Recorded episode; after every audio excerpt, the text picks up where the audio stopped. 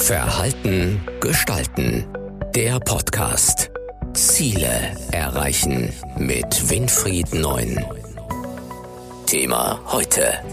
Grün denken und grün leben. Warum fällt uns das so schwer? Bei Wahlen und Diskussionen denken zurzeit viele grün. Doch spätestens bei der Flugreise oder beim eigenen SUV ist Schluss mit dem guten Gewissen. Warum tun wir uns so schwer damit, so zu handeln, wie wir denken? Natürlich haben wir heute eine Situation, in der durch den gesellschaftlichen Druck, insbesondere auch durch Greta und die jüngere Generation, dass viele Leute gerne grün handeln wollen, und auch grün denken wollen, aber dabei eins unterschätzen, dass ihr Gehirn hier für doch eine etwas längere Trainingsstrecke braucht, um dann letztendlich aus diesem grünen Denken in das grüne Handeln auch äh, umzuschalten. Woran liegt das denn eigentlich?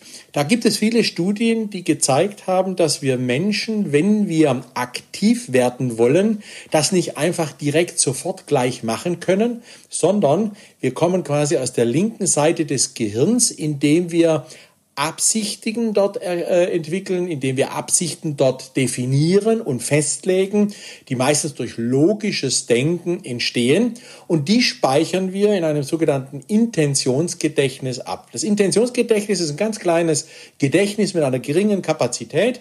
Da sind all die Dinge drin, die wir mal machen sollten. Also zum Beispiel, man sollte keine Flugreise machen oder man sollte schauen, ob man sich nicht vielleicht ein anderes Fahrzeug kaufen kann, statt mit dem SUV zu fahren.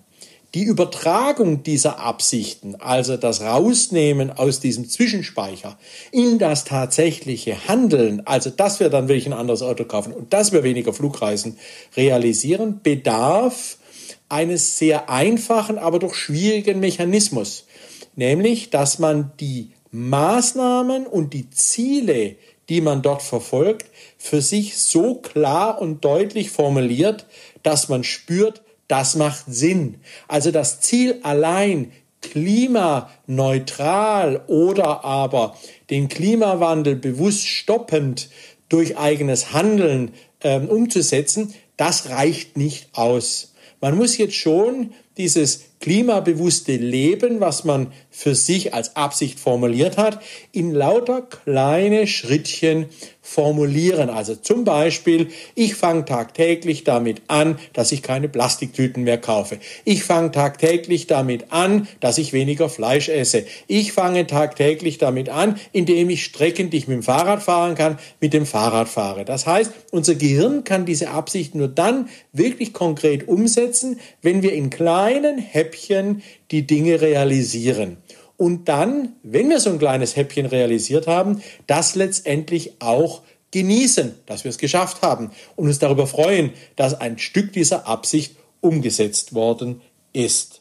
Nennen Sie uns ein Beispiel aus der Praxis. Sind auch Unternehmen oft in Gedanken nachhaltiger als im Alltag? Ein gutes Beispiel hierfür aus dem Alltag ist äh, in einem Unternehmen gewesen, das sich äh, auch dazu bekannt hat, nachhaltiger zu wirtschaften und seine Produkte nachhaltiger zu produzieren.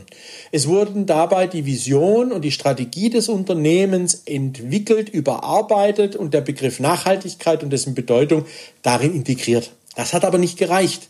Denn die Leute sagen, okay, ich bin nur nachhaltig. Ich achte ja darauf, dass das Licht ausgemacht wird, dass wir nicht heizen und gleichzeitig das Fenster aufhaben. Ich bin doch nachhaltig. Das wurde dadurch dann verändert, dass man diesen Begriff nachhaltig über Bilder visualisiert hat. Also man hat quasi in Kooperation mit einer Agentur diese Strategie visualisiert und hat Männchen gezeichnet in Lebenssituationen, man hat ganze Landschaften gezeichnet, man hat Städte gezeichnet und hat dort Situationen dargestellt, fast wie ein Comic, der diese Nachhaltigkeit dann visualisiert hat. Und seit diesem Punkt fällt es dem Unternehmen wesentlich leichter und damit natürlich den Mitarbeitern wesentlich leichter, diesen Begriff Nachhaltigkeit konsequent umzusetzen und konsequent zu realisieren.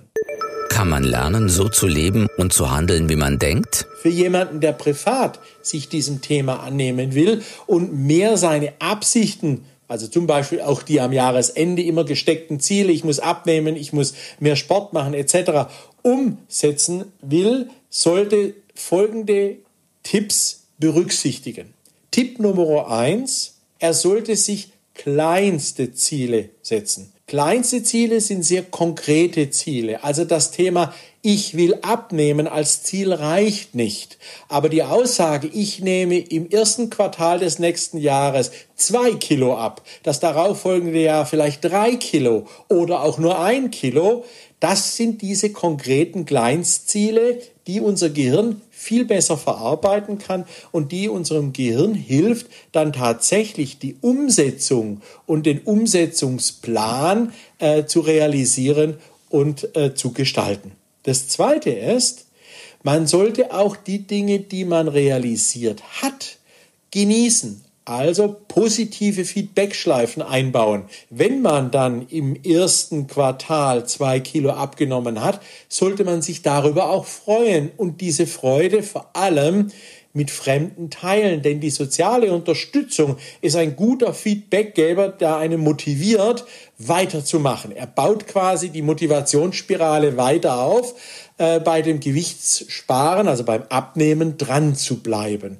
Also der Versuch, positives Feedback von außen reinzuholen, stärkt diesen Veränderungsansatz, diesen Umsetzungsansatz. Der dritte Tipp, den man dort geben kann, ist, dass man diese Ziele und die damit verbundene Bewegung, die man langsam aber sicher eingeht, auch in Richtung ökologischem Verhaltens schriftlich nachverfolgt. Also da helfen manchmal sogenannte Optimismus-Tagebücher, indem man sehr positiv vermerkt, was man jetzt realisiert hat, wie man es realisiert hat, mit welcher Freude man da dabei war, mit welchem äh, Enthusiasmus man sich mit dem Thema beschäftigt hat. Also dort sollten sehr viele Gefühle, Emotionen, positive wie negative vermerkt sein weil man natürlich daran auch sehen kann in der Rückschau, wie einem diese Art der Veränderung gelungen ist oder eben nicht gelungen ist.